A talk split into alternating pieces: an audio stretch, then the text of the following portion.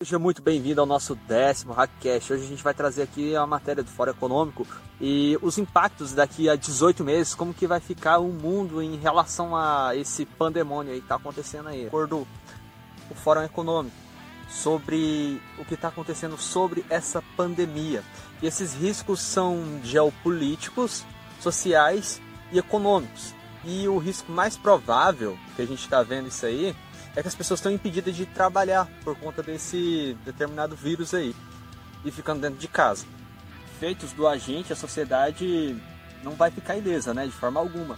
E essa análise de 347 analistas, eles classificaram a probabilidade que esse risco que a gente está enfrentando após essa pandemia e quais são os mais prováveis. Aí ele destacou em cinco categorias os principais, dos 31 riscos que eles destacaram.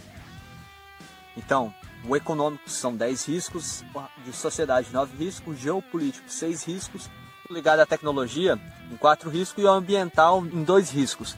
E eles classificaram os fatores econômicos, tipo de lista e os demais fatores que não devem ser ignorados.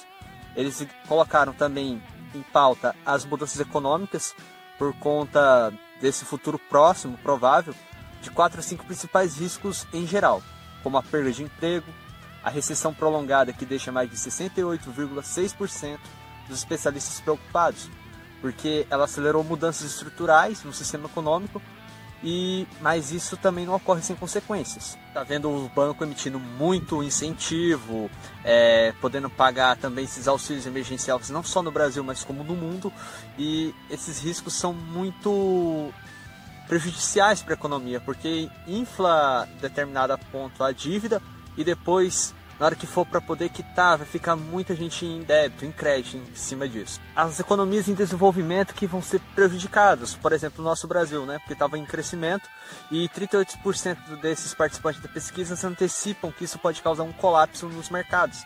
Então a gente vai ver que o nosso PIB vai reduzir muito, vai ficar, se não ficar negativo, vai virar. E as ansiedades sociais, que todo tipo de mente está a possibilidade de surto do agente, apesar dos esforços globais aplanar essa curva de, de infecção. Já tem muitos países querendo reabrir, né? Mas, tipo, e a desigualdade social vai se agravar mais, porque, tipo assim, quem é pequeno e médio produtor ou empregado vai se prejudicar muito porque está impossibilitado de trabalhar. E quem não está na internet também está muito prejudicado em relação a isso. Os problemas geopolíticos, que essas restrições adicionais aos movimentos comércio e viagem são um sinal de alerta para 48% dos analistas de risco. E então vai restar, já estava restringido, né, o movimento, as viagens estão ficando cada vez mais restringidas por conta que não pode para determinada área que está muito infecciosa e outras não. E isso vai atrasar um pouco a economia de determinado local que vive de turismo, algumas ilhas, alguns locais, e também ao comércio de exportação e importação.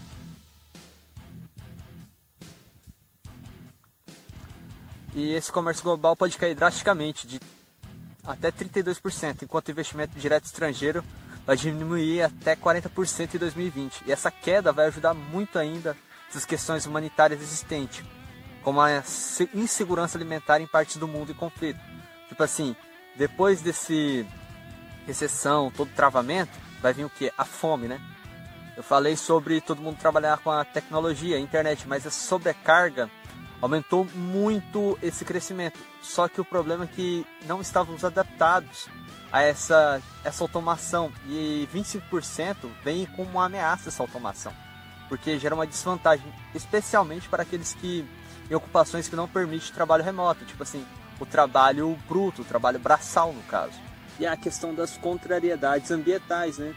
Que as quedas iniciais da poluição e das emissões devido ao bloqueio estimativas haver uma severa recuperação no ambiente, até que as economias se reiniciem, porque o local vai estar parado, né? muitas fábricas, alguma coisa assim. Esse investimento atrasado em metas climáticas perdida pode colocar a Terra ainda mais para trás em ação. E quais os riscos são de maior preocupação? De acordo, os analistas é, foram questionados sobre esses riscos.